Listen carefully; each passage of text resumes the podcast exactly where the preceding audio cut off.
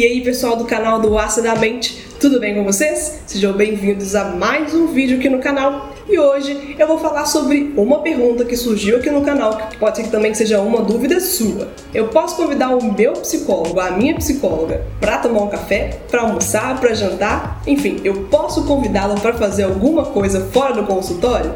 Será que pode? Meu nome é Ana Paula Brum, eu sou psicóloga e esse é o Acidamente.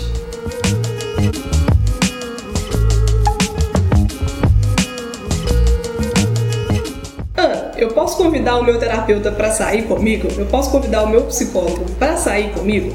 Será que ele aceita? Bem, essa é uma dúvida muito comum que surge não só aqui na clínica, mas também com outros colegas profissionais que compartilham comigo esse tipo de caso e não, os psicólogos não podem compartilhar momentos que fogem do ambiente profissional com seus pacientes. Óbvio que existem várias situações que são até do nosso conselho profissional, do nosso código de ética profissional, mas existem também as barreiras que impedem que isso vá à frente. Tanto que se você decidir realmente convidar o seu terapeuta para ir para algum espaço, para tomar um café, para sair para fazer alguma questão de lazer, e ele ou ela aceitar, o acompanhamento terapêutico deverá ser encerrado.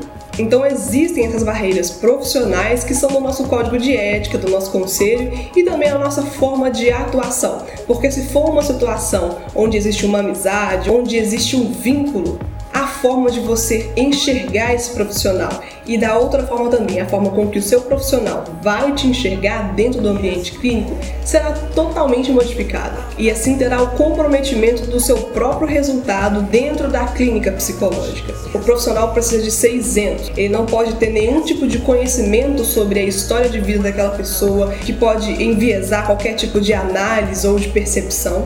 Também é importante evitar esse tipo de contato para que não haja um momento desconfortável entre essas duas pessoas. Porque, querendo ou não, de um lado está um profissional que está ali capacitado e sendo pago para te analisar e ajudar com que você consiga lidar com os seus próprios conteúdos, e do outro lado está o paciente, que paga por esse processo e que realmente precisa que isso aconteça.